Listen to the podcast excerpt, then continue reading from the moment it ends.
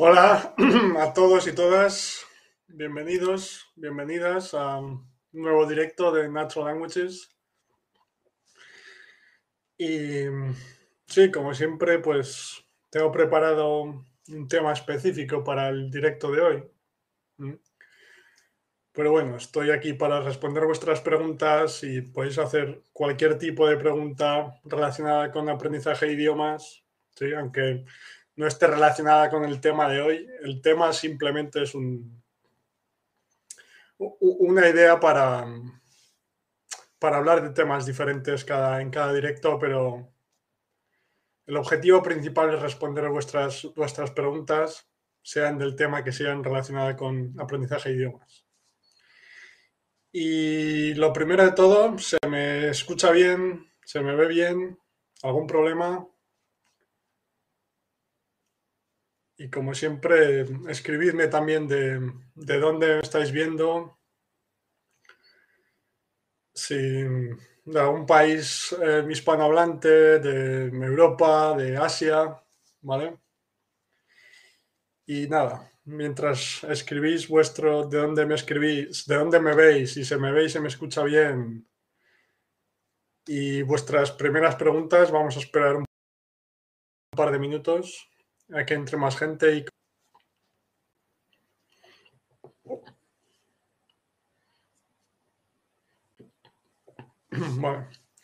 Bueno, primero eso, ¿se, ¿se me oye bien? ¿Se me escucha bien? ¿Todo perfecto?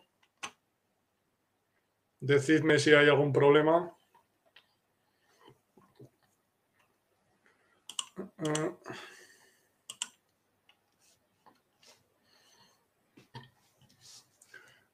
Parece que no hay no hay comentarios de momento, entonces parece que no hay ningún problema, ¿no? Yo creo. Pero sí, vamos a... Esperamos un par de minutos. Vale, perfecto. Reggie dice que mm, se, escucha perfecto. Muy bien.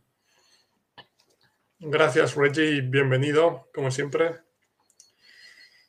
Y sí, vamos a esperar un par de minutos, como decía, pero si, si tenéis alguna pregunta ya, me podéis escribir vuestra pregunta, pregunta o o comentario, o sugerencia, o idea, lo que sea. Sí, estamos aquí para, para charlar sobre idiomas y como en otros directos, pues yo voy a responder a vuestras preguntas, pero cuando hacéis una pregunta, otra persona en el chat os puede responder o pensar una idea interesante que pueda ayudar a otros, ¿vale? Ese es el, el objetivo más importante.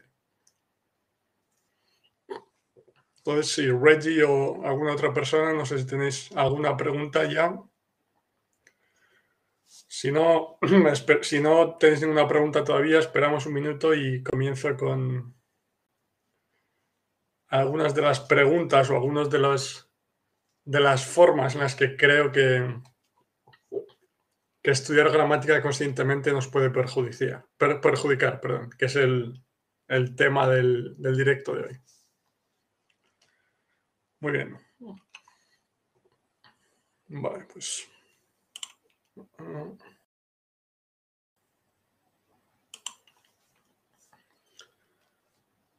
Treinta segundos y comenzamos con el tema que parece que no hay, no hay preguntas de momento. Ah, sí. Hola Adrián. Qué bueno verte por aquí, como siempre. Un saludo.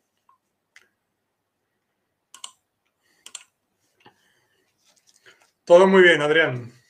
Gracias, todo perfecto. ¿Qué tal por, por Argentina? Espero que bien también. Y sí, como decía Reggie, si tienes alguna pregunta ya, Adrián, o algún comentario, escríbeme, escribe en el chat. Sí, tienes, ¿vale? Perfecto. Adrián dice que tiene, tiene preguntas. Muy bien. Pues Espero para ver tus preguntas y después más adelante hablo de, del tema específico que, que tenía preparado para hoy. Vale. Todo bien, Adrián. Me alegro. Perfecto.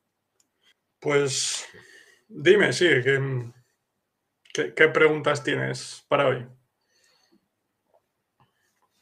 Bueno, mientras escribes tu pregunta, recuerdo que el, tema del que quería hablar hoy especialmente es la forma en la que en la que estudiar gramática de forma consciente nos está perjudicando. Porque sí, no solo no nos ayuda a aprender el idioma, sino que creo firmemente que, incluso nos perjudica, incluso llega a ser hasta contraproducente. Y es de lo que, de lo que quiero hablar. Vale. Ahora vamos con la pregunta de Adrián, que si sirven los changs para algo. Changs te refieres como a, como a una... En lugar de una palabra concreta, una, como una estructura, una, frase más larga, como aprender ciertas frases o ciertas em, estructuras.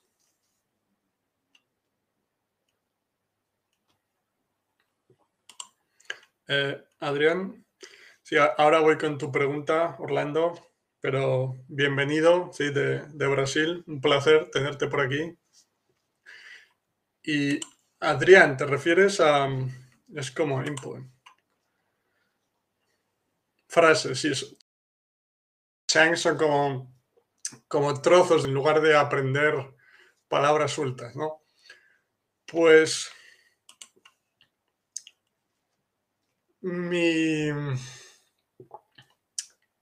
Depende, mi, mi, respuesta sería depende de lo que hagas. O sea, yo personalmente no soy muy amigo de, aprender nada de forma consciente o aislada.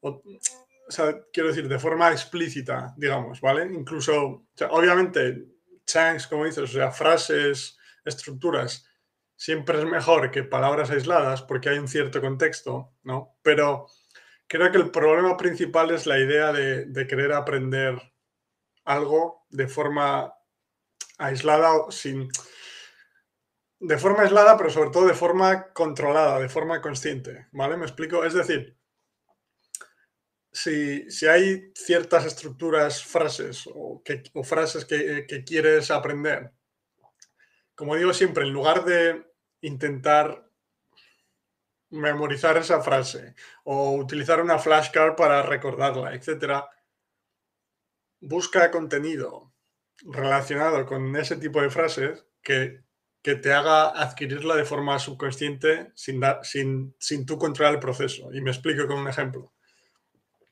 Imagínate que, como digo muchas veces, si quieres aprender algunas frases relacionadas con inglés de negocios, por ejemplo. Pues en lugar de intentar aprender explícitamente ciertas frases, escucha podcasts, ve vídeos, lee libros relacionados con el tema, porque de forma natural ese tipo de frases, de estructuras van a aparecer. ¿Vale? Y si te refieres a frases o chunks,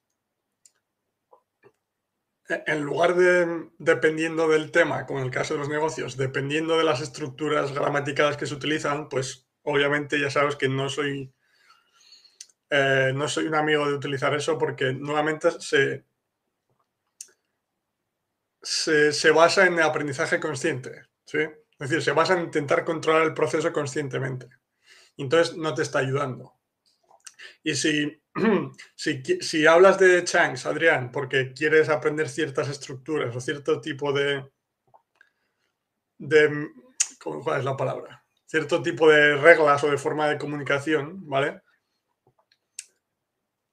Al escuchar el idioma de forma natural, al escuchar vídeos, leer libros, escuchar a personas, es que vas a adquirir el idioma de forma natural, vas a adquirir las palabras y frases más comunes de forma natural. Y, si hay algún tema específico que te interesa más, en lugar de buscar esas frases, de buscar aprenderlas conscientemente, pues busca contenido sobre ese tema, ¿vale? Entonces, la idea general, como siempre, no es Em, no es aprender el idioma, ¿vale? No es... A ver, ¿cómo lo explico? No es aprender el idioma, sino aprender sobre otro tema en el idioma que quieres aprender, ¿vale? Es decir, en el ejemplo de los negocios que digo siempre, la idea no es aprender frases relacionadas con negocios, etcétera, de forma explícita, sino aprender o ver vídeos sobre negocios porque te interesa aprender contabilidad, me lo invento, pero lo escuchas en inglés, así además de aprender el, el tema, en este caso la contabilidad, aprendes el idioma entre comillas sin darte cuenta, ¿vale? es la, la forma ideal para mí. No sé si iba por ahí tu pregunta, Adrián. Y mientras tanto, como decía, saludo a Orlando de Brasil. Un placer. ¿Cómo mejorar la escritura? ¿Es posible adoptar un enfoque de input comprensible?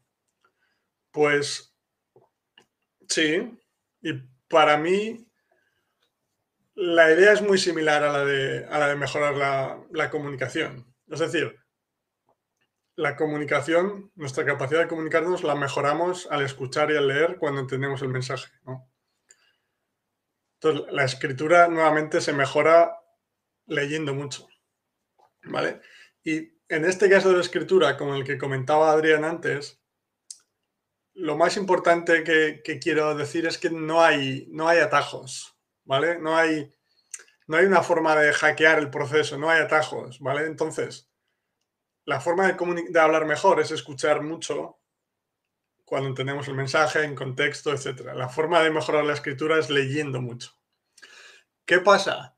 Que nuevamente cuando lees y, estás, y lo único que te preocupa es entender la historia, disfrutar de la historia, entender el mensaje, es un proceso subconsciente, nuevamente, y no, no puedes es más difícil de medir lo que realmente estás aprendiendo a escribir, ¿vale? Pero realmente lo que te está ayudando. Mientras que puedes pensar en, ejercicios de escritura para mejorarla, pero nuevamente cuando tú estás escribiendo, eso es output, es decir, es material que tú produces, ¿vale? Y lo produces cuando lo has adquirido a través de leer, ¿sí? Entonces, no, para mí no existe un atajo o una actividad que te ayude a, mejorar la escritura cuando tú escribes, sino que lo que necesitas es leer y leer y leer y leer y leer mucho. Sí. Y de hecho, es, es, algo que estoy investigando más o que estoy reflexionando más en mi caso personal y en otras personas que veo, que incluso, en el caso de la lengua materna, la lengua nativa, que, como siempre digo, solemos decir que los niños tienen clases gramaticales en el colegio después, ¿no? Aunque realmente lo que yo creo que les, que les ayuda a hablar mejor y escribir mejor son, pues, eh, escuchar, obviamente, pero también todas esas sesiones de lectura con sus padres, que nuevamente, como, es, como lo adquieren de forma subconsciente y es difícil de medir, no le atribuimos el mérito que, que se merecen. ¿vale? Pero realmente lo que te ayuda a escribir bien es, es, leer mucho. Y la razón por la que yo, por ejemplo, cuando escribo en español, escribo bastante bien y me acuerdo de mis compañeros de clase que tenían, algunos tenían problemas con eso, no es porque me gustase estudiar la gramática, que créeme, no es el caso, ni mucho menos, sino porque recuerdo que mis padres siempre es algo que siempre me, inculcaron, lo de leer. Entonces leía mucho desde siempre y ahora continúo leyendo, obviamente, pero leía muchos cómics de pequeño, eh, libros, etc. Entonces, claro, como eso es realmente lo que me ayudó y estoy convencido. Lo que pasa es que es difícil de medir, ¿sí? Porque te puedes leer un libro y no sabes decir realmente, vale, pues he mejorado esto y soy capaz de escribir mucho mejor. No, Mientras que si haces una actividad buscando un atajo, digamos, o una forma de acelerar el proceso, te puede dar la sensación de que estás mejorando cuando realmente no lo estás. Pero como es más medible, parece que te está ayudando, ¿no? Es como en el caso de, de estudiar gramática también, que nos podemos engañar a, nosotros mismos bastante fácilmente porque cuando, cuando estudias una regla gramatical en una clase, por ejemplo, cuando termina la clase te vas a casa con la sensación de que has mejorado un poco, ¿no? Porque es algo que antes no sabías y ahora sí. Es, es más fácil de medir, ¿vale? El problema está en que realmente no, no es eso lo que te va a ayudar, ¿no? Como ya sabemos, pero siempre existe esa parte de incertidumbre al tratarse de un proceso subconsciente, pero como digo siempre, es, la forma en la que todos aprendimos nuestra lengua, nuestra lengua materna y es así que funciona el, el mecanismo del lenguaje en nuestro cerebro. Entonces, entiendo que hay esa parte de incertidumbre, pero simplemente funciona así. Entonces, Orlando, por resumir la respuesta a tu pregunta, es leyendo mucho. Lo máximo que puedas, como siempre. Mientras sea comprensible, cuanto más leas, mejor. Y es así que vas a mejorar la, escritura. Y nuevamente, sin darte cuenta.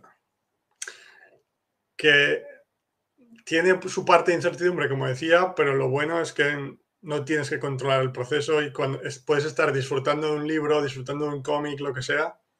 Y además de disfrutar de la lectura en sí, estás aprendiendo a escribir mejor, lo cual es perfecto. Vale. Nada, Adrián, un placer. Gracias a ti por la pregunta. Y mm, alguna pregunta más, Adrián, Orlando, Reggie. De momento. O... Sí, si veo que no tenéis ninguna pregunta de momento, paso a hablar del tema que tenía preparado sobre cómo creo que estudiar gramática conscientemente te está perjudicando. Aunque ya lo he comentado un poco y lo he comentado en otras ocasiones, pero quería hablar de ese tema en concreto porque es que hace ya tiempo que estoy convencido de que no te ayuda a aprender un idioma, o de que no es necesario, mejor dicho, ¿no? Pero que cada vez estoy más convencido de que, como decía antes, no solo no te ayuda, sino que es que te perjudica. Es, es contraproducente, estoy convencido. De nada, Orlando, un placer. Gracias por tu pregunta. Vale, entonces voy con la primera forma. Yo creo que la más común y la más extensa de las formas en la que te perjudica, que es el, en el, control consciente del proceso, digamos, ¿no? Que es como siempre nos han enseñado, como digo siempre, aprender los idiomas memorizando listas de vocabulario, aprendiendo reglas gramaticales conscientemente, etc. Lo que nos lleva a controlar conscientemente el proceso, como digo siempre. ¿Y qué pasa cuando intentas aprender un idioma así? Que estoy seguro de que todos y todas eh, lo habéis pasado, que cuando sales a la vida real e intentas comunicarte, cuando has aprendido un idioma, cuando has intentado aprender un idioma de esta forma, cuando intentas comunicarte tienes que pensar en absolutamente todo lo que quieres decir. ¿sí? y te duele la cabeza después de 10 minutos, tienes esa forma de comunicarte con muchas pausas, eh, eh, ¿sí? Entonces, yo creo que primero eso nos dice que no es necesario para aprender el idioma, ¿sí? Porque, como digo muchas veces, cuando gente me dice que, vale, no es necesario, pero te puede ayudar. Y yo lo primero que digo es que no es que o sea, yo no quiero decir que la gramática no sea importante, sino que no, no necesitas aprenderla conscientemente. Es decir, que el mecanismo del lenguaje en el cerebro lo va a desarrollar por sí mismo de forma subconsciente, como el ejemplo de rompido que siempre utilizo con los niños. Por repetirlo de forma rápida, todos los niños hispanoparlantes dicen rompido al principio, porque el mecanismo del lenguaje en su cerebro desarrolla la regla del participio en este caso a partir de otros ejemplos. Beber, bebido, comer, comido. Pues piensan romper, rompido. Y no han estudiado gramática conscientemente en ese momento. Es decir, que sin necesidad de estudiar gramática conscientemente, el mecanismo del cerebro en el lenguaje, el mecanismo del lenguaje en el cerebro desarrolla las reglas gramaticales, como de una forma intuitiva, si quieres, ¿no? Pero sin darte cuenta, lo cual es una excelente noticia, lo primero. Pero la razón por la que creo que, que estudiar gramática conscientemente no solo no te ayuda, sino que te perjudica, es que lo he visto en mí mismo, lo veo en otras personas, especialmente en este caso, especialmente en mí mismo, que es que aunque en su mayoría haya aprendido el idioma de la forma correcta, digamos, siguiendo los principios correctos, muchas veces cuando, cuando me voy a comunicar en el idioma, si, como en el, en el caso de portugués que he comentado a veces, que el 98% de lo que he hecho en portugués ha sido seguir los principios de input comprensible, etc. Pero cuando empecé con el idioma, como todavía no conocía todo esto, estudié un poco de gramática, ¿vale? Y lo que he notado, y sobre todo el polaco que también empecé antes, con el inglés, ahora menos, pero me seguía pasando que incluso cuando yo voy a decir algo, incluso cuando creo que lo he aprendido de la forma correcta, esa, ese estudio gramatical hace que ese monitor, digamos, del que hablaba Crashen, aparezca justo cuando voy a hablar. Es decir, que voy a decir algo de forma natural, porque es lo que me sale decirlo de forma automática, pero en el último momento me paro, mentalmente como me paro, porque ese, ese aprendizaje consciente me para, mejor dicho, para intentar pensar, hmm, ¿eso que vas a decir es correcto? ¿No es correcto? No sé, no me encaja, no estoy seguro. Especialmente en, situaciones que, igual como el ejemplo de rompido con los niños, que igual son excepciones a una regla, ¿vale? Y la, la forma automática, la forma natural, me sale decirlo de forma correcta, aunque sea la forma irregular, pero como es la forma irregular, ese, ese aprendizaje consciente me lleva a pararme y decir, mm, ¿esto está bien o está mal? ¿Sabes? Y entonces creo que es una de las razones también por las que la gente, como decía, tiene ese, ese estilo dubitativo con muchas pausas de... Em, eh, eh, y, y es más, también es una de las razones por las que no solo justo antes de, hablar, sino que muchas veces, y escribidme en el chat si os ha pasado, incluso justo después de haber dicho algo en el idioma, vuestro, vuestra mente empieza a pensar, hmm, ¿es correcto o no es correcto? Es decir, que el, estudio consciente de, las reglas gramaticales te lleva a, pensar todo mucho más de la cuenta, incluso entrar en, traducciones.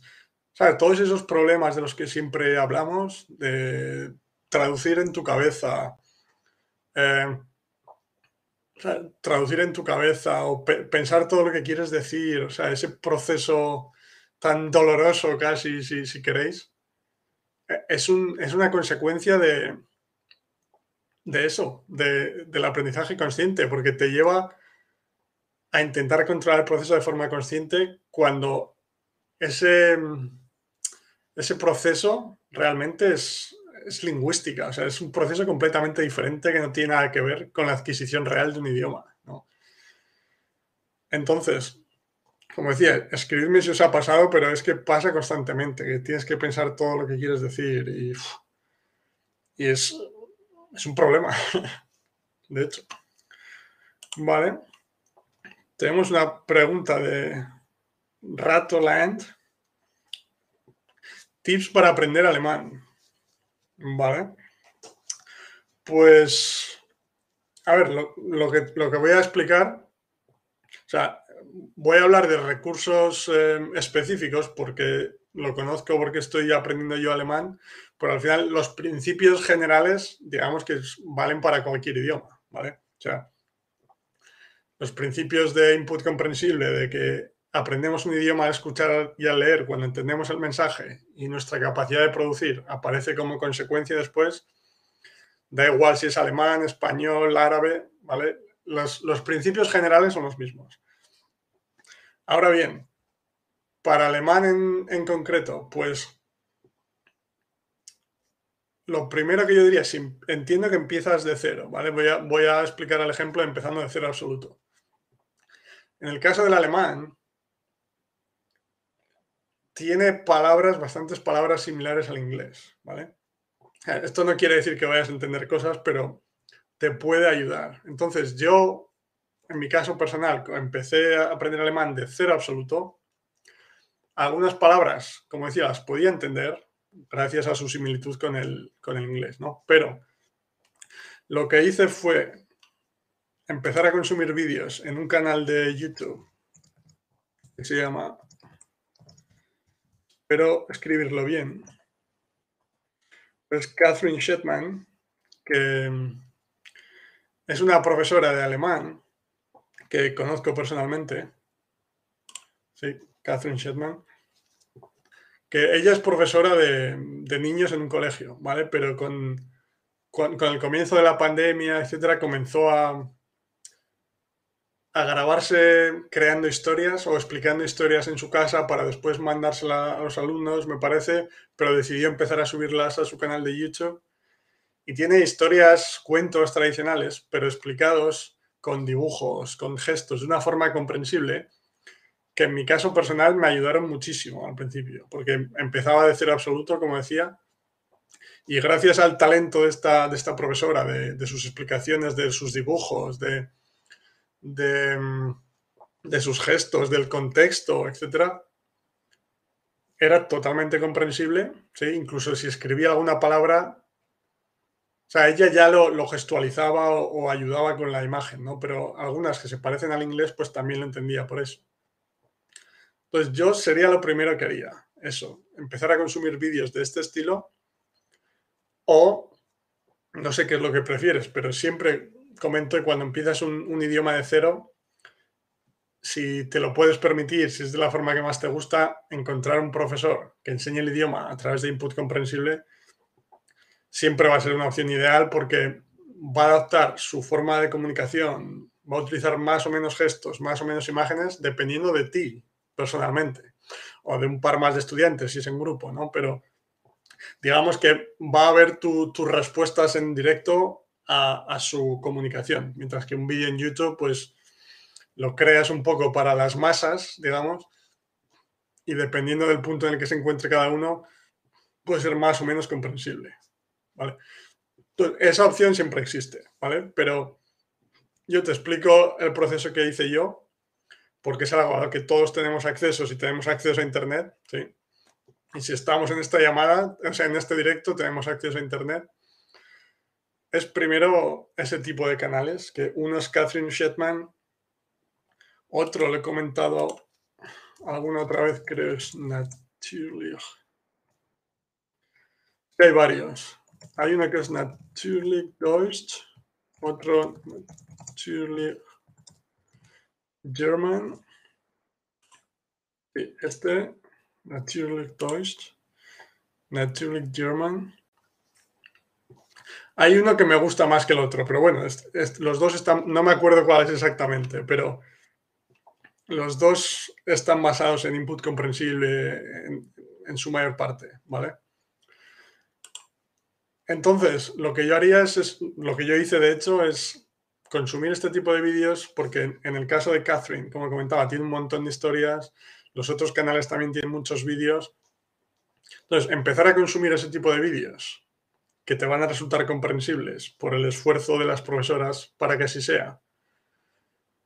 Em, porque eso es lo que necesitas, simplemente escuchar el idioma de una forma comprensible y poco a poco, como siempre, pues ir aumentando un poco la, complejidad. E, en este caso, dentro de, bueno, las, sí, incluso en este, dentro de los canales tienes diferentes vídeos por niveles. Entonces, si empiezas con vídeos para principiantes totales, pues poco a poco, cuando sientas que tu capacidad de comprensión es mayor, puedes empezar a, ver los vídeos para principiantes en general, no principiantes totales, sino principiantes. O sea, al final se trata de,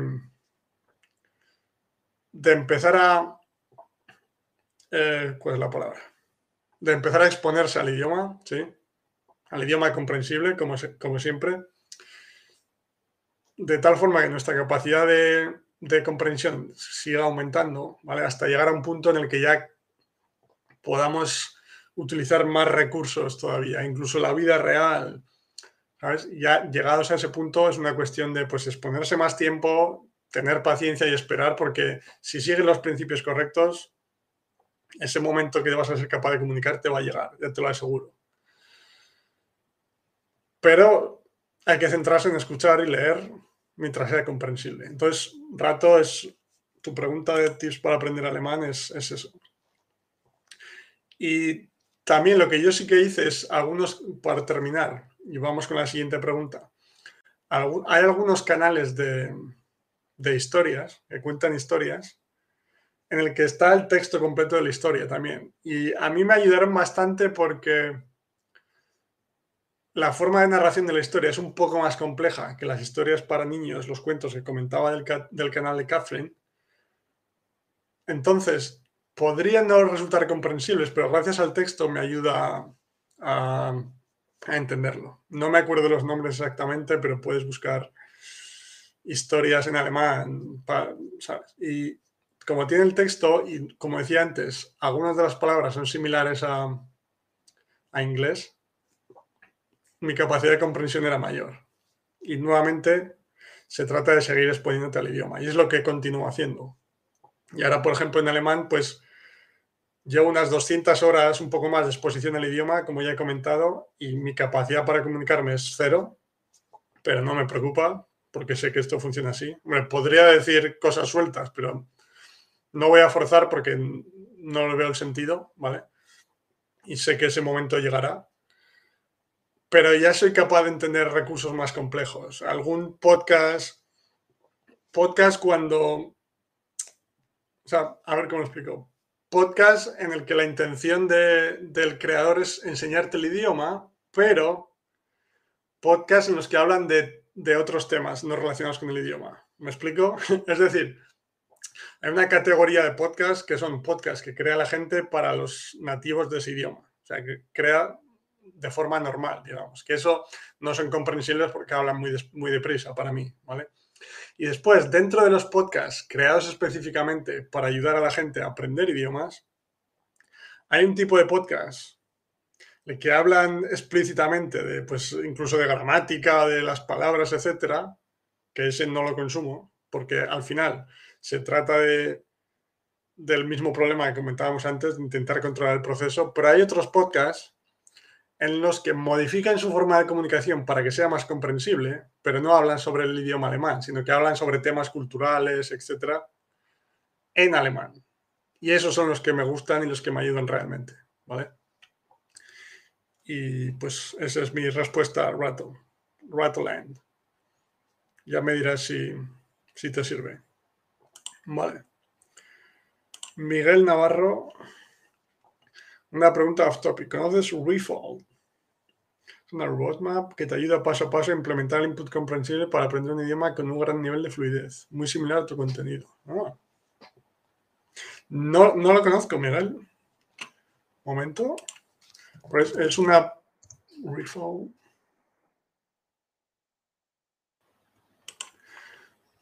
Vale. Bueno, no, lo voy a, no voy a empezar a leerlo ahora, ¿vale? Para tener una. Para tener una idea general de cómo funciona necesito un poco más de tiempo, pero mm, gracias por el, por el, comentario, Miguel, y voy a, voy a leerlo más detenidamente después, ¿vale? Y o en, un próximo directo o, o creo un vídeo específico para ellos y creo que puede ser interesante, ¿sí? Como, por ejemplo, ahora me, recuerdo que en, Adrián, si estás por ahí todavía, me acuerdo que comentaste el caso de, una políglota famosa que ya, que ya murió, una políglota húngara que se llamaba Kato Lomb. ¿sí? Que no, o sea, me sonaba, pero no conocía su historia. Y he estado leyendo un poco sobre, sobre ella, sobre qué métodos utilizaba de forma rápida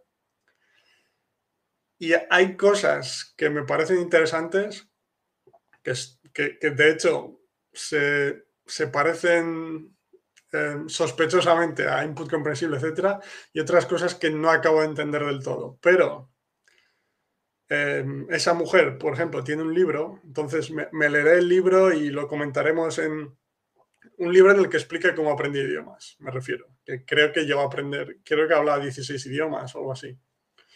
Entonces, me leeré el libro y lo comentaremos en otro directo. Adrián, sí. Que me preguntaste por Kate Lam de Hungría, sí. Entonces, me leeré el libro en el que explica ella realmente cómo lo hacía y lo comentamos aquí o, hago un vídeo específico sobre, sobre el tema, ¿vale?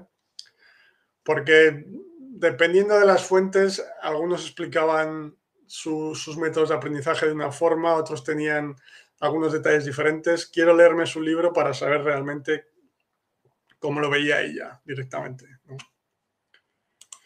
Y entonces, volviendo a ti, Miguel, como decía, esta semana le, echaré un vistazo a ver cómo, cómo funciona exactamente. ¿sí?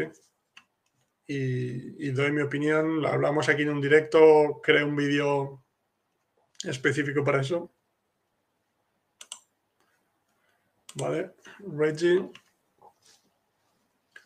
comenta que es un método basado en input comprensible, pero también recomienda estudiar gramática. Hmm.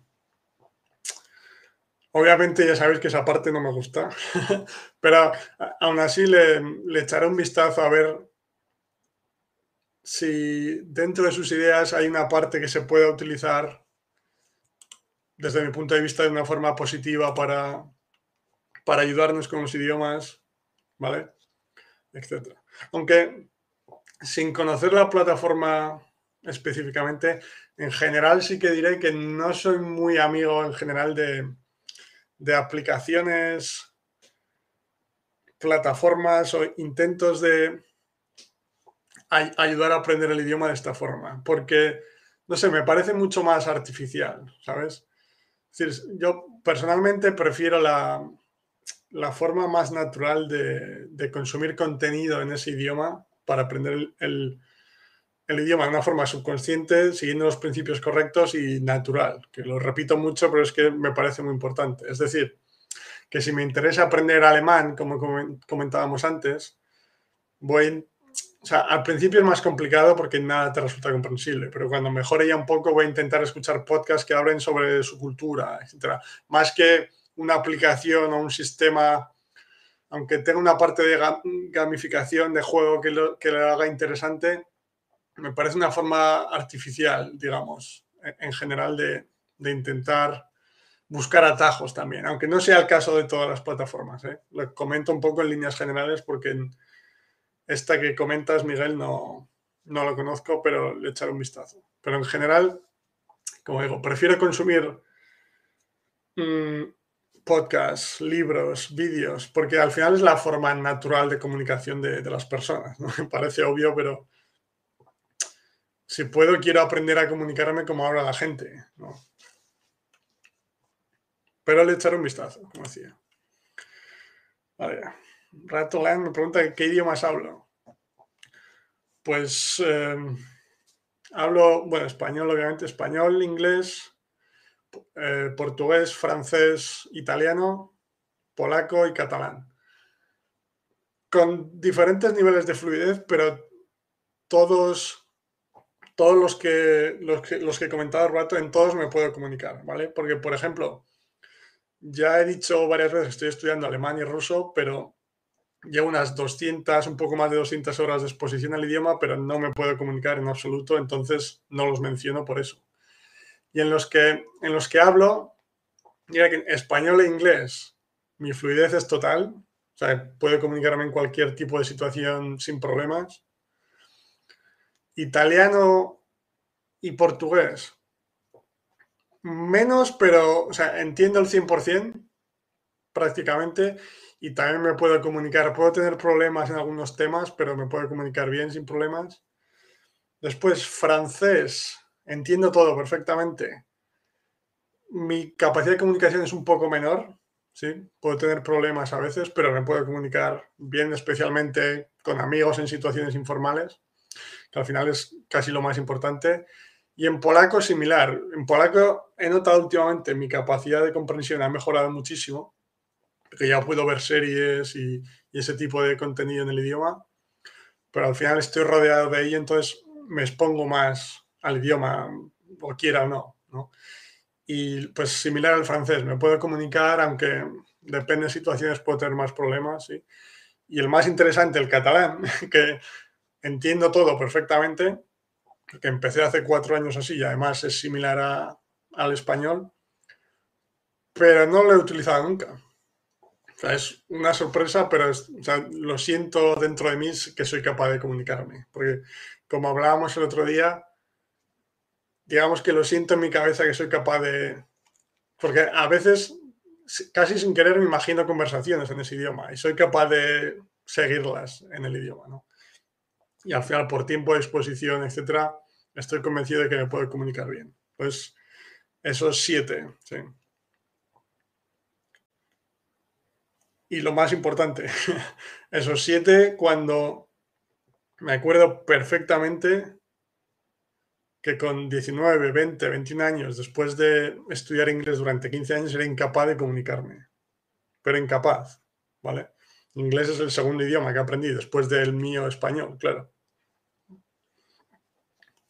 Entonces, lo digo porque es que lo he visto en mí mismo y lo veo en mucha gente, que puedes pasar de, de que no te guste el proceso y de no ser capaz de aprender un idioma a que te encante y aprender cualquier idioma porque es que todos podemos aprender cualquier idioma, todos tenemos ese mecanismo en nuestro cerebro, salvo personas con daños cerebrales, obviamente, pero ya me entendéis, ¿no? Entonces es que es la noche y el día. Por eso no me cansaré de, repetirlo, de decirlo de 80.000 formas diferentes para ayudar al máximo número de personas posible, porque es, que estoy convencido. Vale. Reggie, si hablas de um, Refall todavía, ellos eh, también recomiendan utilizar programas SRS. No sé lo que es, eh, Reggie. ¿Puedes escribir qué significa? Y mientras tanto, Orlando, has dicho que tú estás estudiando los idiomas, ¿cómo es tu rutina de estudio? Bueno, primero, como digo siempre, realmente no es estudio. o sea, no, no estudio en lo que se refiere a escribir cosas o aprender reglas, etcétera, como ya te puedes imaginar. Lo único que hago es exponerme al idioma un mínimo de 20 minutos al día. Y idealmente me expondría más tiempo. Ahora explico lo que hago especialmente, ¿no? Pero Ideal, idealmente me expondría más tiempo, lo que pasa que como continúo viendo también material en los idiomas que ya hablo para continuar mejorando y me encantan todos, muchas veces pienso ruso y alemán y, dedico, no sé, una hora, una hora y media al día cada uno. Pero después es que me encanta seguir consumiendo contenido en portugués, en italiano, en francés, etc. Entonces, al final, por tiempo, he establecido que el, e, e, el, mínimo son 20 minutos al día, ¿vale? Porque calculando un poco, con 20 minutos al día son 120 horas al año. En cuatro años puedes llegar a una posición que ya son un nivel interesante para empezar a, a, poder dar tus primeros pasos en la comunicación, digamos y sobre todo a tener acceso a recursos más complejos para seguir mejorando y dedicando más tiempo. Pero lo que hago es mínimo 20, normalmente entre 20 y 30 minutos al día, dependiendo del nivel en, el que me encuentre. En este caso, en ruso, lo que hago es escuchar o bien podcast, o sea, hay varios canales que conozco que hacen o podcast o vídeos, como comentaba antes, en, el que, en los que modifican su forma de comunicarse para que sea más comprensible, pero hablan sobre temas culturales, no hablan sobre el idioma en sí, ¿vale? Entonces es perfecto. Pues hablan sobre temas culturales de Rusia, sobre la comida, sobre diferentes ciudades de Rusia, sobre la situación actual, etc. Es decir, podcasts o vídeos modificando su forma de comunicar para que sea más comprensible, pero sobre temas que me interesen, ¿vale? Y nuevamente, como sé que la parte que necesito es... Em, que se me ha ido... la parte que necesito es la de exponerme al idioma a través de escuchar y leer. No me preocupa mi capacidad de comunicar porque sé que va a aparecer más adelante, todo lo que hago es, ponerme 20, 30 minutos al día de esa forma, Orlando. Entonces, lo que sí que quiero empezar a hacer más es empezar a leer un poco también, pues cómics o libros infantiles, ese tipo de libros. Mm. Pero en general se basa en eso, Orlando, en exponerme al idioma buscando recursos comprensibles para mi nivel en ese momento. Lo que sí es, hago un hábito, porque me expongo todos y cada uno de los días, del lunes a domingo, y así continúo. Cuando siento que mi capacidad de eco intento buscar temas un poco más complejos, porque además son más interesantes, si, soy capaz de entender el nuevo, perfecto. Adelante. Si no, pues vuelvo al anterior más sencillo y ya llegaré. Es una cuestión de tiempo, no es que no esté funcionando el proceso. Y de esa forma, en algún momento yo sé que mi, mi capacidad de comunicación va a aparecer tarde o temprano. Y como lo he visto ya varias veces, pues no me preocupa y como digo, siempre es el proceso por el que todos aprendimos nuestra lengua materna. Y un proceso que funciona siempre. Entonces, y nuestra lengua materna y por el que yo he aprendido otros idiomas y por el que todos aprenden otros idiomas. Vale, sí. O sea, son las cartas, eh, sí, flashcards electrónicas solo. Vale, sí, dice Miguel. Vale, el sistema de repetición espaciada, sí. Para aprender las mismas. Sí, sí. O sea, eh, nuevamente entiendo la idea, pero como ya os podréis imaginar, lo más importante para mí es que se trata de una forma de intentar controlar el proceso conscientemente. Por mucho que... O sea, para mí es, igual que, que todo lo que se basa en el sistema educativo, por cierto, de memorizar cosas para un examen para después soltarlo y ya olvidarte. Que vale, sí, hay técnicas para que las memorices mejor, técnicas para que te acuerdes mejor, ¿vale? pero eso te sirve para el corto plazo para aprobar un examen, pero no te sirve para aprender realmente sobre el tema, idiomas en este caso, o el tema que sea, realmente la asignatura que sea. Entonces, me parecen eh, trucos, atajos, ideas para mejorar la memorización, que estoy seguro de que están basados en experimentos científicos y que tienen sentido desde ese punto de vista. Pero siempre que sea consciente, no me, no me, me parece que no te va a ayudar a aprender el idioma realmente. ¿Va a mejorar tu, capacidad de memoria? Sí, probablemente. Te vas a acordar de más palabras, pero no vas a ser capaz de comunicarte.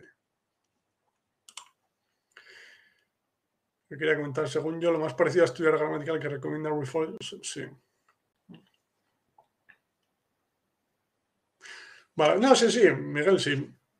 Aunque como, decía, no, es, no me gustan flashcards, no me gustan nada que tenga que ver con aprendizaje consciente, incluso decir, en, y fíjate, incluso en los libros de texto míticos del colegio puede aparecer una historia por aquí que te ayude a aprender, ¿sabes? De hecho, cuando estudiamos gramática en el colegio, algo aprendemos porque hay historias por aquí, hay algún contexto, o sea, algo siempre puedes sacar, ¿no? Y en este caso, si dicen que se basa en input comprensible, seguro que hay cosas que se pueden utilizar. Y como comentas aquí ahora, el SRS es muy opcional. ¿vale?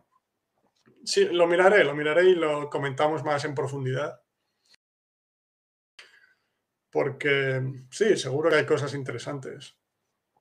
Y, puedes utilizar la plataforma a tu favor sin necesidad de utilizar eh, las partes de la plataforma que crees que no te están ayudando, ¿no? Como en este caso las flashcards o sistema de repetición espaciada, ¿sí? Pero como decía, sin ser un experto me, da la sensación de eso, de una forma de mejorar la memorización, como en el caso del, del colegio, pero no, se sigue tratando de los principios incorrectos de aprender un idioma, por, resumirlo. Es ese control consciente de, la situación. Sin problema, Adrián. Es un tema que me encanta, me encanta que me deis ideas, cosas nuevas para revisar, hablar sobre idiomas en general. Porque, hombre, según las historias, esta mujer habla 16 idiomas, así que leeré su libro porque, o sea, para ayudarte a ti y a los demás, siempre es, es una parte del proceso que lo hago con, muchas ganas, pero también por, o sea, porque tengo curiosidad y me apetece leer el libro, ¿no? Y lo comentamos más en profundidad. O creo un vídeo específico sobre ello. Pero sí, sí, o sea, cuando nos vemos en los directos, podéis hacer preguntas, pero también comentadme sobre ideas vuestras o plataformas como en este el caso de Miguel o, ejemplos de políglotas como Adrián, porque yo es, un tema que me encanta, los idiomas en general, y estoy encantado de leerme libros, artículos, ver vídeos, lo que sea, para pensar nuevas ideas o nuevas formas de seguir mejorando, etcétera. Sí, exacto, Reggie. Esa es, esa es la idea.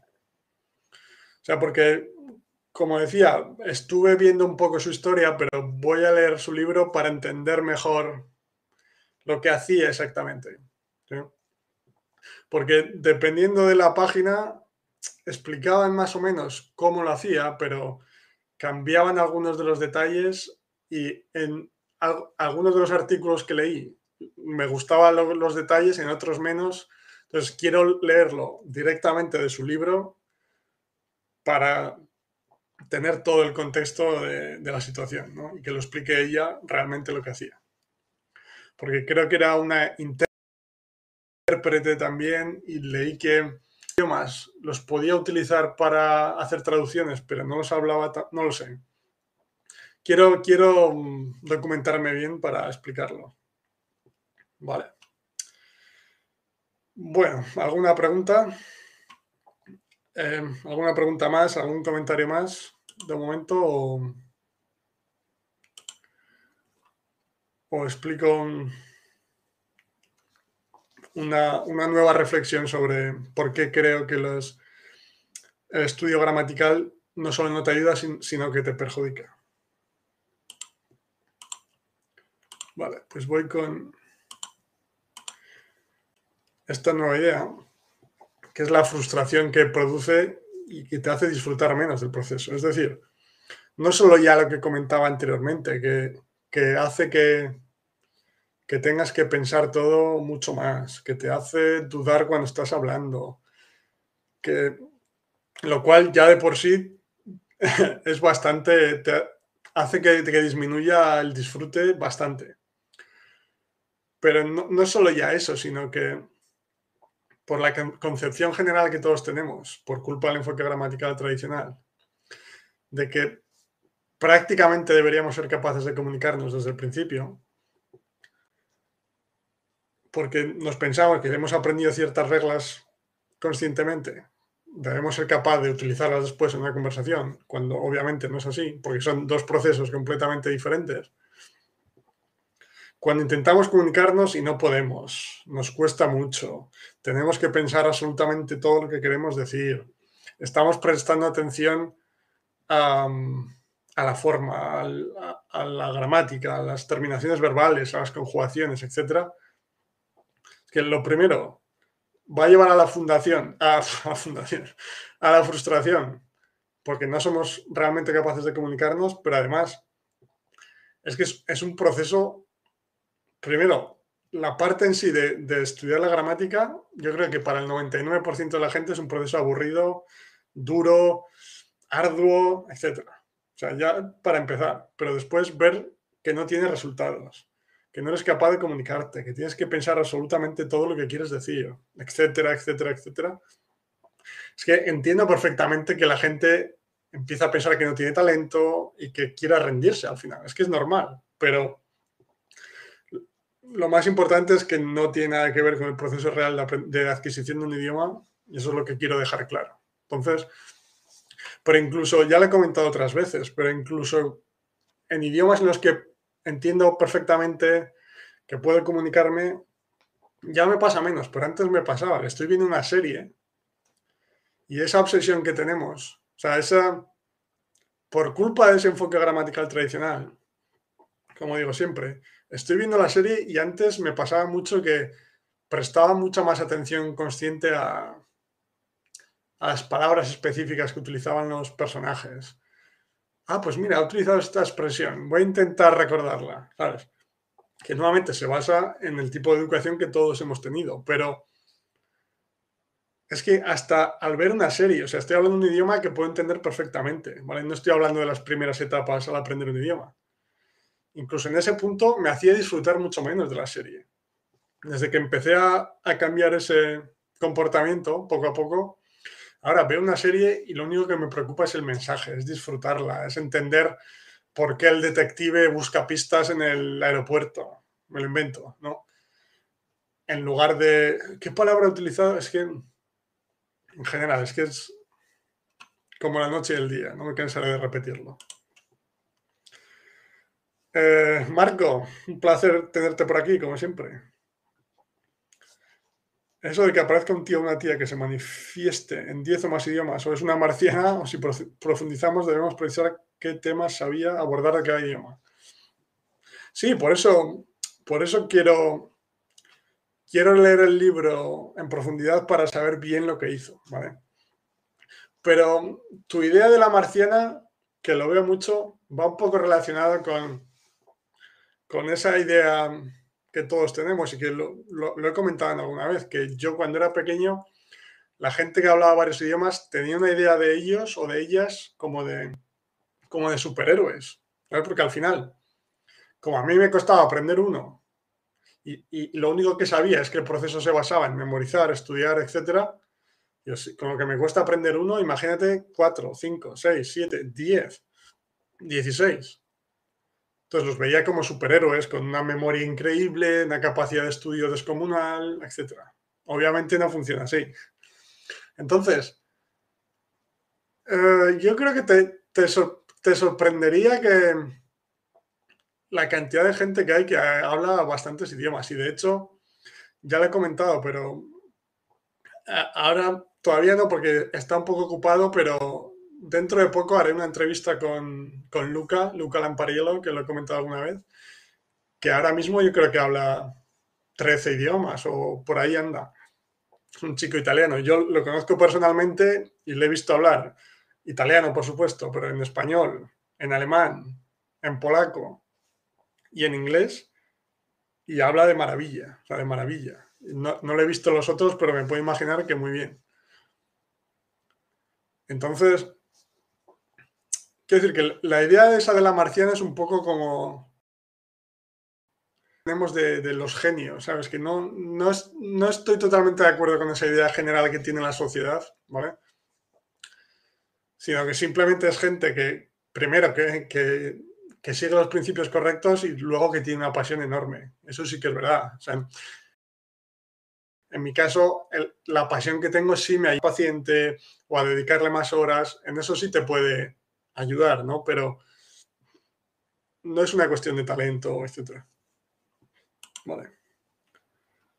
Creo que está mal dicho. Voy a aprender el inglés, decir qué parte de inglés voy a incorporar, porque si quiero saber cómo desenvolverme en un súper solo con el how much y el valor del dinero, listo. Sí, claro. Claro, también uno de los problemas de aprender cosas para situaciones específicas, y que seguro os ha pasado y que lo veis mucho, es que, pues, en, tu ejemplo, Marco, por ejemplo, pues voy a aprenderme how much y lo que cuesta el dinero para el supermercado.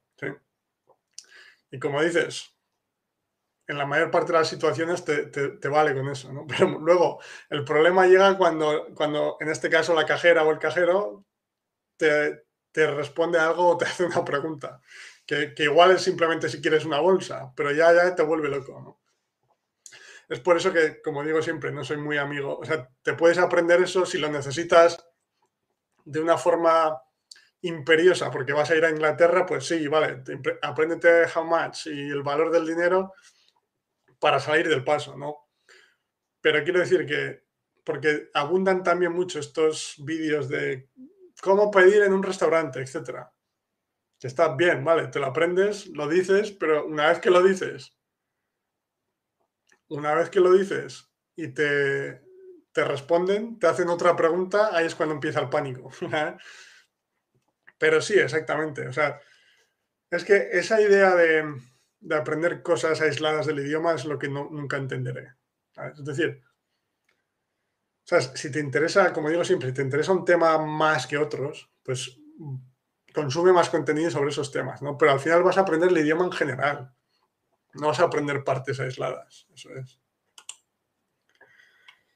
Eh, sí, sí. Cato, Kate Tolam, sí. Sí, intérprete, sí, sí, eso leí. Vale. Pero. Perfecto. Sí, ya, ya hablaremos más. Entrevista a Lucas, sí, sí. Es un crack, es un crack. Además, muy, muy majo. Me cae muy bien.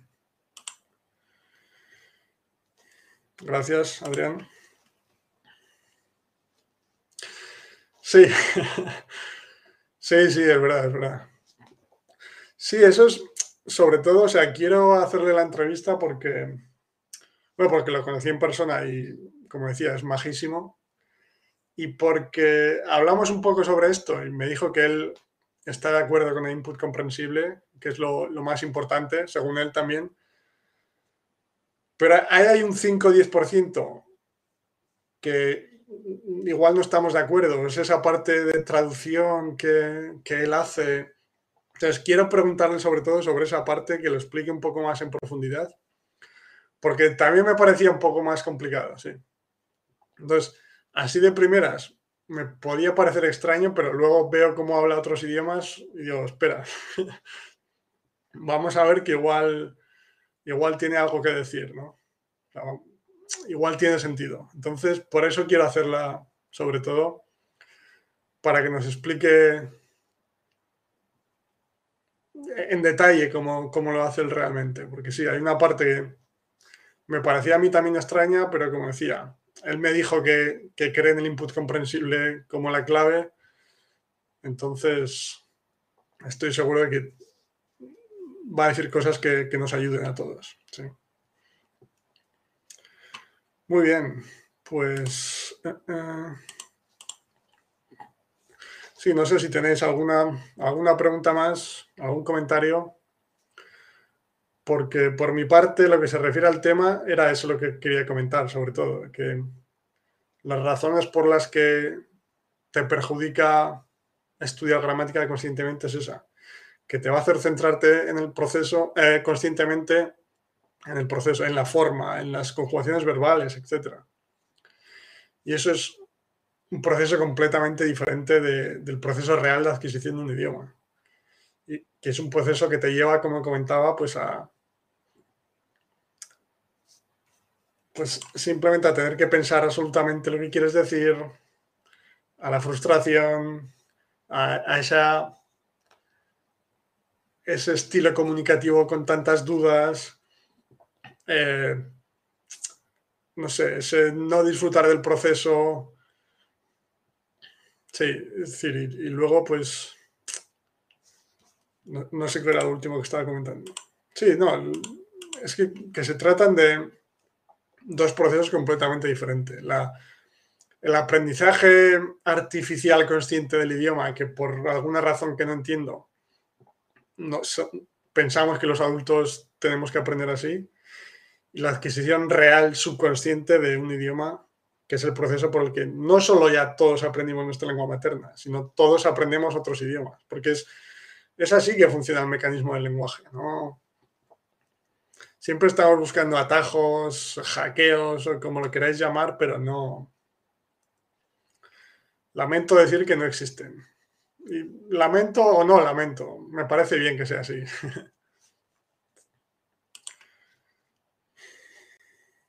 Perfecto, Adrián. Todo muy bueno. Muchas gracias. Y eso, esto, esto es lo más importante, Adrián.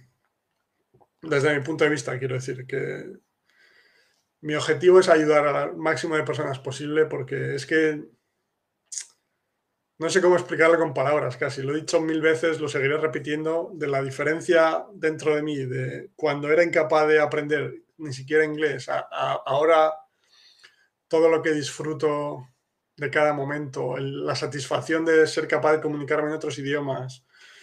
Eh, mi interés creciente por otras culturas, etcétera, que es una de, las, una de mis pasiones en, la vida, es eh, toda la diferencia. Entonces, me alegro mucho de que te ayude, Adrián, y seguiré haciendo directos, subiendo vídeos y todo lo que haga falta. Perfecto. Marco, a ver si le pides el detalle de su técnica Luca y te pide unas pelas por el dato. No, no creo que haya problemas, no creo que haya problemas.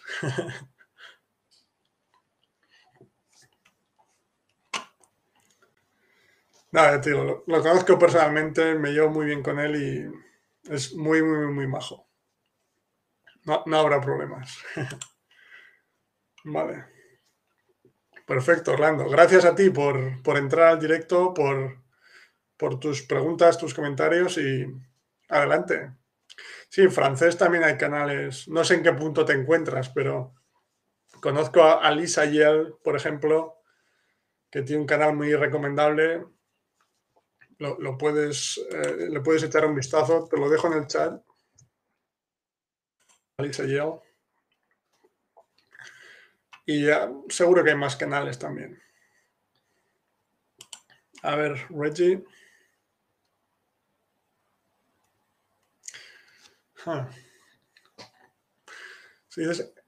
Si, pienso que en el caso de, un, de una persona que lleva aprendiendo durante mucho tiempo, para reparar el daño del pasado, el estudio consciente puede ser, puede ayudar.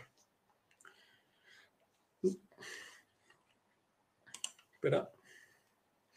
Por ejemplo, alguien que siempre utiliza una palabra, una palabra particular en una forma no idiomática, digamos. Si podría ser útil memorizar la, forma apropiada de decirla. Ya. Eh, sí, entiendo lo que dices. Y... Hmm. Nuevamente, a ver. mi, impulso inicial es decir que no, ¿vale? Porque se trata de aprendizaje consciente y lo que, lo que necesita esa persona para decirlo correctamente no es aprenderlo de memoria conscientemente, sino escucharlo muchas veces en contexto de forma subconsciente, ¿vale? Ahora vuelvo con, con un pero, pero el ejemplo que pongo siempre del rompido, yo creo que lo ilustra bien. Claro, en el caso de los niños, a los niños no les importa, ¿no? Pero el ejemplo es que siempre digo que los niños dicen rompido, me fijo y pregunto a, padres porque la mayoría de ellos intentan corregir al niño o la niña conscientemente. Es decir, el niño dice, he rompido el lápiz. Y el padre, la madre, el tío, quien sea, le dice, no, has roto el lápiz. como que le intenta corregir, ¿vale? Pero lo interesante es que a pesar de la corrección consciente del adulto, la próxima vez el niño continúa diciendo rompido y otra vez, y otra vez. Y le, intentan seguir corrigiendo y lo sigue diciendo. Hasta que llega un punto en el que lo ha, escuchado tantas veces de la forma correcta, es decir, roto, en contexto, que es capaz de, producirlo correctamente. Es decir, mi opinión es que para reparar el daño que comentas, que si utilizas una expresión de forma incorrecta, bueno, lo primero, seguramente, el origen es el intentar comunicarte antes de estar preparado. Pero bueno, digamos que el daño ya está hecho. Lo que necesitas es escucharlo en contexto 80 veces, 80.000 veces, hasta, que no me digas cómo, no me digas cuándo, el, mecanismo del lenguaje lo adquiera y sea capaz de producirlo de forma natural.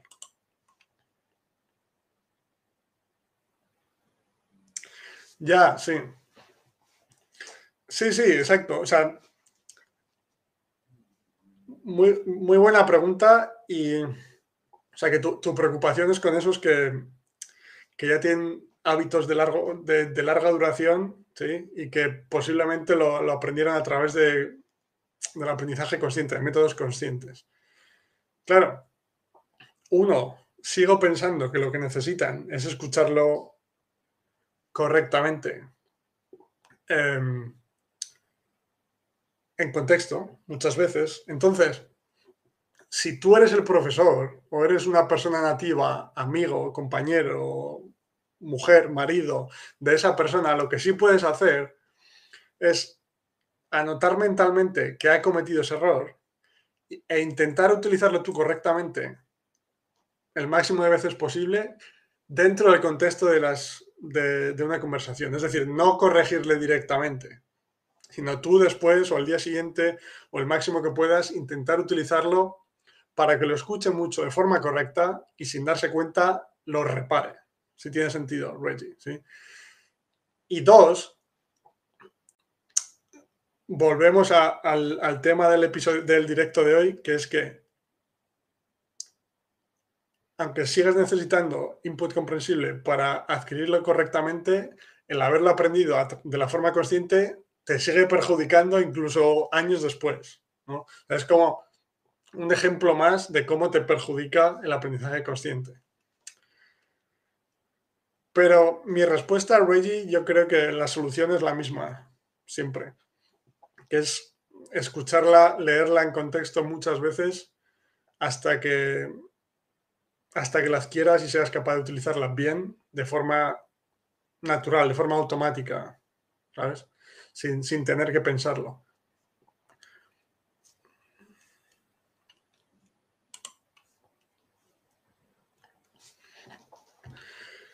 Vale, o sea, la lengua materna de tu madre es francés. Incluso después de, vivir en Estados Unidos durante 30 años, todavía tiene ya Hmm.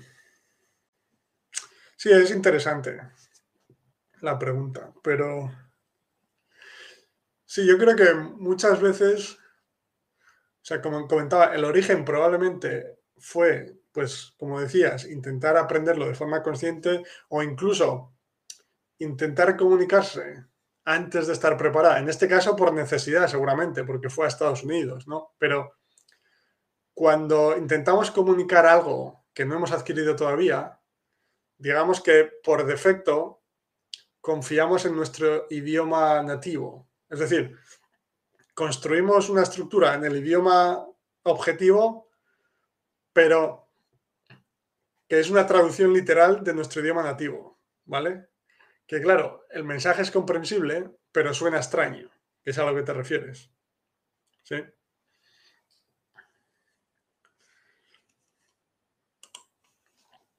Sí, sí, lo entiendo perfectamente, sí, sí.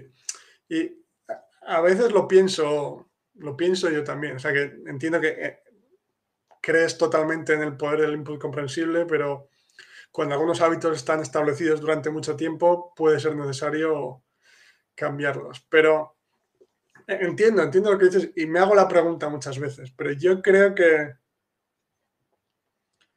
el aprender la conciencia es que estoy pensando, Reggie, dime si es el caso, pero en algunas de esas circunstancias en que ella lo explica de esa forma, de forma consciente, ella sabe cuál es la forma correcta. Eh, corrígeme si me equivoco. Es decir, sabe perfectamente cuál es la forma correcta, pero continúa utilizando la otra. ¿Vale? Es decir, que el, conocimiento consciente de la forma correcta no le va a ayudar a, ser capaz de producirla. ¿Me explico? Entonces, yo diría que las personas alrededor suyo, que sean tú o que sean nativos ingleses, la mejor forma que se me ocurre para intentar corregir eso, digamos, exacto, es, o sea, tú prestar atención y anotarlo mentalmente de, vale, pues utiliza esta expresión en lugar de esta, que lo entiendo, pero suena raro, suena artificial voy a utilizar yo esa expresión constantemente, siempre que tenga sentido, por supuesto, en conversaciones con ella para que lo, escuche más, lo escuche más y sea capaz de comunicarse. Esa es la única solución que se me ocurre yo creo que es la única casi, quizás. Pero luego hay, digamos que hay un segundo debate, que es que, vale, entiendo perfectamente y a mí me pasa que queremos comunicarnos lo mejor posible en el idioma tiene todo el sentido, nada, no hay nada malo. Pero Y también entramos en el debate de que si un adulto puede llegar a la fluidez total como un niño, etc. Primera, yo creo que sí. No estoy seguro, pero creo que sí. Y segundo, y si no puede, no pasa nada. Quiero decir, estoy seguro de que tu madre se puede comunicar perfectamente en cualquier situación, el mensaje se entiende perfectamente. ¿Sabes? Como que tenemos esta obsesión, todos, ¿eh? no me refiero a ningún caso específico, tenemos esta obsesión de, de sonar como un nativo, de hablar lo mejor posible, que hasta cierto punto lo entiendo, como decía, pero el mensaje se entiende perfectamente, ella se comunica bien, la gente le entiende, ella entiende, ¿sabes? No pasa nada, que al final volvemos a lo de siempre, que lo más importante es la comunicación. Entonces, yo creo que en, su caso particular, pero en general, de, otras personas aprendiendo otros idiomas, nuevamente, como, como tenemos em, la experiencia del enfoque tradicional, pues todavía prestamos o le damos demasiada importancia a, expresarnos de forma perfecta. Digamos, cuando no pasa absolutamente nada, siempre que la comunicación sea fluida, el mensaje sea comprensible. ¿Me explico? Pero, ya te digo, o sea, uno, por responder a tu pregunta, yo creo que esa es la forma, la única forma que se me ocurre de, mm, reparar eso, digamos, que es que lo escuche el máximo de veces posible. Y la segunda, incluso si nunca llega a, repararlo, ¿cuál es el problema? ¿Sabes? o sea, me refiero al caso de tu madre en este caso porque lo comentas, pero para todos, ¿vale? Para todos. Pues para mí esa es la solución. Si acaba funcionando, que yo creo que podría funcionar, perfecto. Si no, mientras sea capaz de comunicarse sin problemas, no le veo el problema. No sé si tiene sentido, Reggie, o me explico. Muy bien, pues nada, no sé si algún comentario más, alguna pregunta. Reggie, Adrián, Marco, Orlando, otras personas por ahí. Sí, exacto. Sí, o sea, sí, que puede ser que no sea un objetivo en el que ella esté interesada, sonar como un nativo, ¿no? Pero sí, hay, gente que sí le gusta llegar al máximo nivel. sí, es lo que... O sea, que lo entiendo perfectamente, que no, no, no veo un problema. ¿no? Yo personalmente sí, me gustaría comunicarme lo mejor posible en cualquiera de los idiomas que aprendo, ¿no? Pero digamos que una vez que llego a ese punto en el que me puedo comunicar, o sea, ya es, el paso más importante para mí, porque es lo más importante, ser capaz de comunicarme, ¿vale? Y luego yo, sé que ya me voy a seguir exponiendo al idioma, voy a seguir teniendo conversaciones, escuchando podcasts, etcétera, para seguir mejorando. Sé que mi, fluidez va a seguir mejorando, que llega a un nivel perfecto, que no va a llegar, o sea, porque ni los, ni los nativos hablan perfectamente, obviamente, ¿no? Pero se, entiende. Que llega a un nivel increíble, perfecto. Que no, perfecto también. Al final la comunicación es lo más importante. Pero sí, no, lo entiendo, Reggie, lo entiendo. Perfecto, Adrián. Al final, quiero decir, no. Lo veo como una fuente de frustración innecesaria.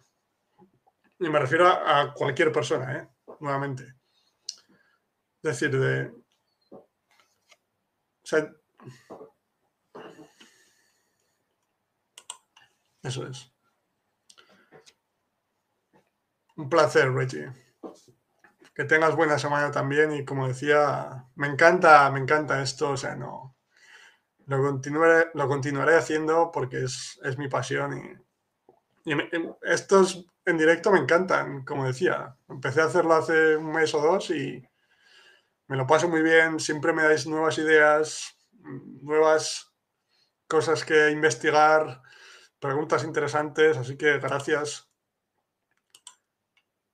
Gracias a todos y todas em, por vuestro tiempo, por entrar aquí, por vuestra participación. Y sí, bueno, Adrián, exacto. Cada vez entiendo más y más feliz. Ahí está. Y, es que cada vez entiendes más, vas a ser capaz de, de escuchar y leer recursos más complejos e interesantes. Gracias a ello vas a ser capaz de, de exponerte durante más tiempo, lo que va a seguir mejorando. Es así. Gracias, Miguel. Es eh, lo más importante para mí. Perfecto. Y Marco, eh, pues sí. Bueno, lo que sé es que le, gusta mucho Cracovia. Entonces lo conocí aquí en Cracovia porque este verano, en un evento hablando español, de hecho. Así como de sorpresa. Sé que le gusta mucho Cracovia. Y creo que su novia es polaca, me parece. él nos lo comentará. Entonces ahí tiene, tiene, tiene, su sentido. Pero yo le, le he visto hablar en polaco y habla muy bien. Muy bien. Pues nada, como decía, gracias a todos y a todas. Em, es un placer estar aquí con todos vosotros y todas vosotras y nos vemos, sí, el próximo lunes, casi seguro 100% y tanto aquí como en cualquiera de mis redes, si tenéis... Em, preguntas o ideas para directos también, cualquier cosa, escribidme porque yo estoy constantemente pensando en cosas nuevas, en recursos, etcétera, pero siempre se os van a ocurrir ideas que a mí no. Eh, así que estoy siempre disponible para lo que queráis, cualquier pregunta, comentario, sugerencia, ¿vale? Buena semana, Adrián, y nos vemos el próximo día. Chao, gracias.